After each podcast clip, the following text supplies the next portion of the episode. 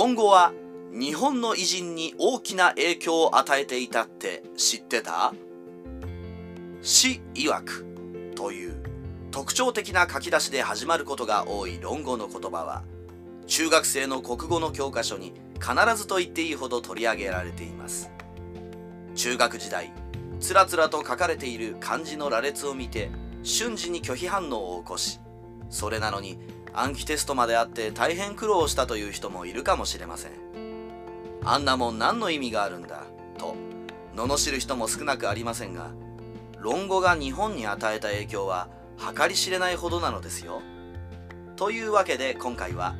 論語が日本に与えた影響のほんの一部をご紹介したいと思います。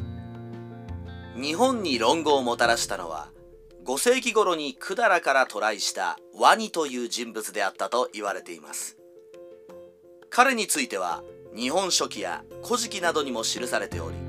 論語だけではなく書の教科書と言われる千字文をもたらしたことでも有名です。論語に記されている内容は人として大切にするべき当たり前のことばかりですが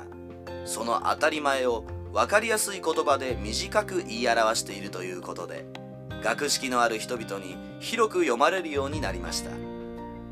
このように日本人の心をつかんだ論語の言葉はついに憲法デビューを果たします。和をもって尊しとなし逆らうことなきを胸とせよ。皆さんもご存知でしょう。これは聖徳太子が定めた17条の憲法の第1条です。ここに見える和をもって尊しとなしの部分こそ論語学辞編から採用した言葉です。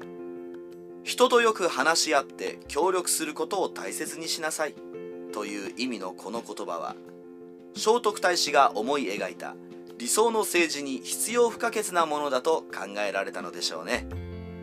中国では儒教が人々に大切にされていましたが日本では儒教よりも仏教の方が人々に尊ばれていました。平安時代に一応科挙ができたものの管理でさえも世襲制度が横行していた日本では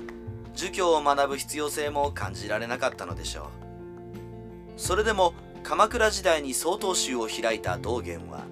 たびたび論語の言葉を引用して仏教の教えを弟子に説いていたといいます。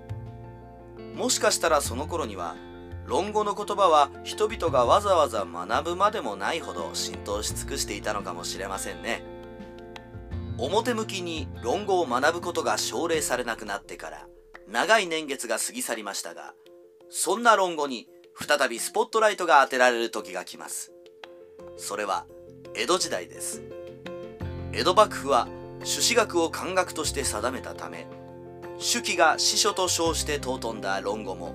日本人に広く学ばれることになりました。江戸時代には武士だけではなく寺子屋で庶民の子や女の子も学問を受けたことから論語の教えは日本人なら誰もが知るものとなったのです。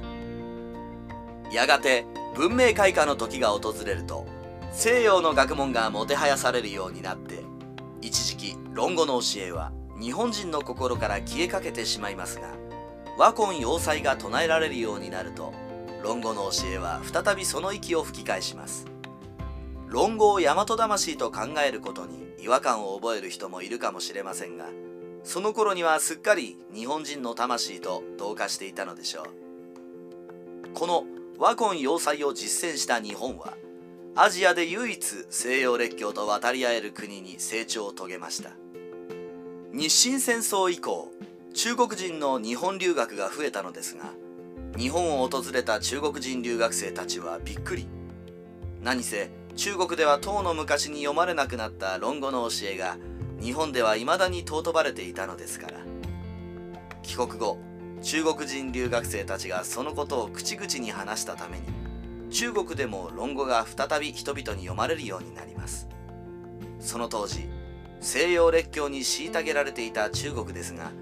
アジアの同胞とも呼べる日本が自国で生み出された論語の教えを教授として西洋列強と渡り合っていると知った時には大変誇らしく感じたことでしょう。